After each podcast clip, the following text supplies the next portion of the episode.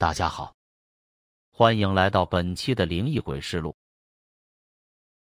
暑假到了，海涛从县役中刚回到家里，就兴致勃勃的对爹妈说他要到舅舅的林场里去玩几天。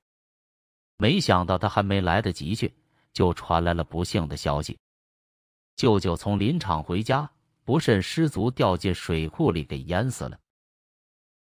听到这个噩耗，海涛真是既震惊又悲痛。舅舅才三十出头啊，舅舅最疼爱他这个外甥了，从小就关心他、呵护他。他上初中时骑的那辆单车，就是舅舅为方便他上学特意给他买的。就在一个月前，舅舅还专程到县一中看他。这天上午，海涛正在瓜地里看瓜。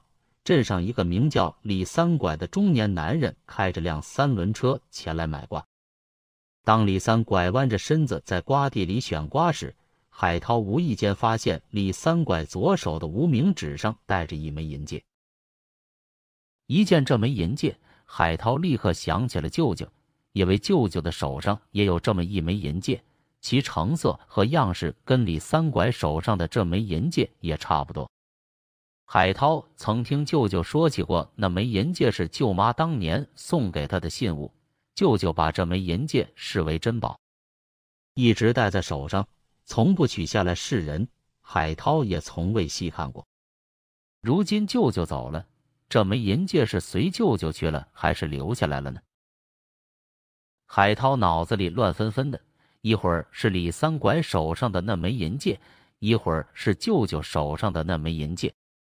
这两枚银戒就像两道阴影，笼罩在海涛的心头，挥之不去。中午吃饭时，海涛突然旧话重提，他问爸妈：“舅舅做事一向谨慎，脚步也很稳健，每次从水库边经过都是安然无恙，为什么偏偏这一次就失足落水了呢？”爸爸用惋惜的语气说：“那段时间，你舅舅一直忙于护林防火。”整天在林场里转，失足落水，那是疲劳所致啊。海涛又提出怀疑，就算是失足掉进水库里，凭舅舅那么好的水性，怎么会被淹死呢？对此，爸爸解释说，那是因为你舅舅先在水库的峭壁上被摔成了重伤，才导致溺水身亡的。你当时没看到，你舅舅被打捞上来后，浑身都是伤啊。海涛见从爸爸的口中问不出个什么来，便把头转向了妈妈。妈，舅舅手中那枚银戒究竟是让舅舅带走了，还是让舅妈留了下来？妈妈叹了口气说：“那枚银戒，他既没让你舅舅带走，也没让你舅妈留下，而是失踪了。”海涛呀，你今天怎么问起这个来了？妈妈的话让海涛的心咯噔了一下。舅舅手上的那枚银戒还真是失踪了。他不动声色，称自己只是随便问问而已，然后继续刨根问底：“妈，舅舅那枚银戒有没有什么特征？”妈妈想也没想的答道：“怎么没有啊？你舅舅叫小童，你舅妈叫雨欣。当年他们相爱时互赠银戒做信物，还请工匠在银戒的内壁上刻了字。你舅舅那没刻的是新童。”你舅妈那没刻的是同心，一及二人永结同心，你中有我，我中有你。那天，你舅舅的遗体从水库里打捞上来以后，你舅妈第一个发现你舅舅手上的那枚银戒不见了。他在出事地点找了个遍，也未见踪影，最终认定是掉到水库里面去了。听罢妈妈这番话，海涛再也无心吃饭，他把饭碗一撂。独自回瓜的去了。海涛躺在瓜棚那张竹床上，翻来覆去的想着这样两个问题：舅舅那枚银戒一直牢牢的戴在左手的无名指上，怎么会脱落掉进水库里面呢？如果没掉进水库里，那么他究竟到哪去了呢？他想呀想呀，蓦地一个念头跳进了脑海。李三拐手上的那枚银戒，会不会就是舅舅手上那一枚呢？这个念头一闪，海涛立刻兴奋起来，就像一个迷路的人突然之间找到了方向。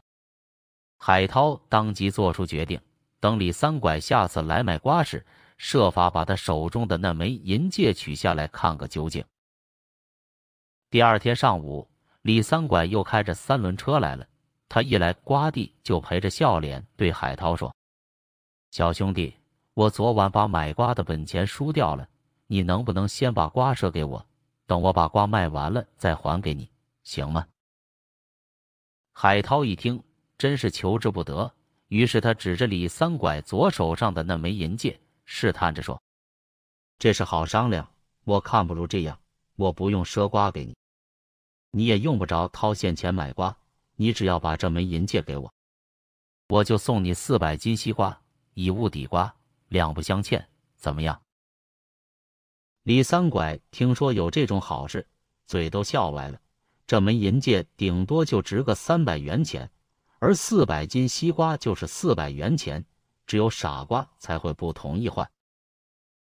李三拐压根儿就没多想，当即取下银戒往海涛手中一塞，笑眯眯的摘瓜去了。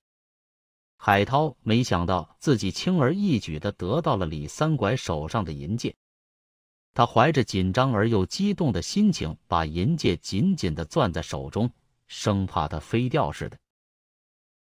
然后。他趁李三拐忙着摘瓜之机，把那枚银戒放到眼前，瞪大眼睛在银戒的那壁扫描起来。当“心童”那两个字赫然出现在他眼前时，他几乎惊叫起来。自己的猜测没错，这枚银戒还真是舅舅的。由此看来，舅舅的死因绝非爸爸说的那样简单。海涛抑制住自己的心跳。镇定的思考起来。虽然已经确认李三拐这枚银戒就是舅舅死时失踪的那枚，但李三拐是如何得到这枚银戒的，却还是一个谜。他一定要把这个谜底揭开，把舅舅的死因弄个水落石出。海涛装着若无其事的样子走到李三拐身边，问：“李叔，你这枚戒指是怎么来的呀？”李三拐摘瓜正摘在兴头上，得意地说：“打牌赢的呗。”海涛怔了怔，紧接着又问：“赢谁的？”李三拐连头也没抬，还能是谁？曹六指呗。海涛没想到事情变得复杂起来，现在半路上又冒出个曹六指来。这个曹六指是海涛一个村子里的，此人游手好闲，长得尖嘴猴腮。因右手长有六个指头而得名。这枚戒指来自曹六指，其中一定另有隐情。海涛决定一鼓作气来个顺藤摸瓜，彻底弄清事情的真相。想到这里，他微笑着对李三拐说：“李叔，我正有要事找六指叔，如果你现在能够把曹六指叫到瓜地里来，我请你们二位放开肚皮吃一顿西瓜。”每人还白送两个，如何？这李三拐哪知海涛的意图，见有利可图，当即掏出手机，一个电话打了过去。不过十分钟，曹六指还真的骑着辆老掉牙的摩托车赶到了瓜地里。待曹六指吃罢西瓜，海涛亮出那枚银戒，单刀直入的问：“六指叔，你认识这枚银戒吗？”曹六指一见银戒。下意识的瞟了李三拐一眼，支支吾吾不肯开口。海涛见曹六指一副心虚的样子，决定再唬唬他。半个月前，我舅舅给人害死了，手上那枚刻有“心同”二字的银戒也被人劫走了。我今天无意中找到了那枚银戒，就是你打牌输掉的这一枚。说你是怎么害死我舅舅的？曹六只知道李三拐就在身边，戒指的事他无论如何是赖不掉的。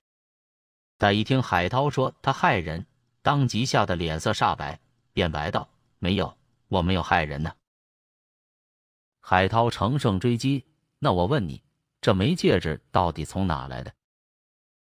今天如果你不把这件事说清楚，我立即报案。”曹六指实在顶不住了。只得如实说来，这枚银戒是我偷偷来的。原来这个曹六指既是个赌鬼，还是个小偷。这天，他闲来无事，溜进沙木村，伺机行窃。他打听到村里有个叫潘九毛的人，几天前到城里打工去了，现在是人去楼空，就破窗钻进了潘九毛的家里。谁知他翻遍了整个屋子，也没找出一件值钱的东西来。他一火，抬腿踢翻了楼板上的一个旧坛子，只听“啪”的一声，坛子破了，坛子里的黄豆洒满一地。他正要扫兴离开，突然发现黄豆中间藏着一枚银戒，他顿时喜出望外，捡起银戒往衣兜里一揣，便离开了潘九毛的家。几天后。他打牌手气很臭，身上的钱输了个精光，最后把那枚偷来的银戒都输给了李三拐。没料到这枚银戒经历三拐之手，最后又落到了有着校园包青天和小神探之称的海涛手上。真是峰回路转，柳暗花明，案情的矛头现在又指向了潘九毛。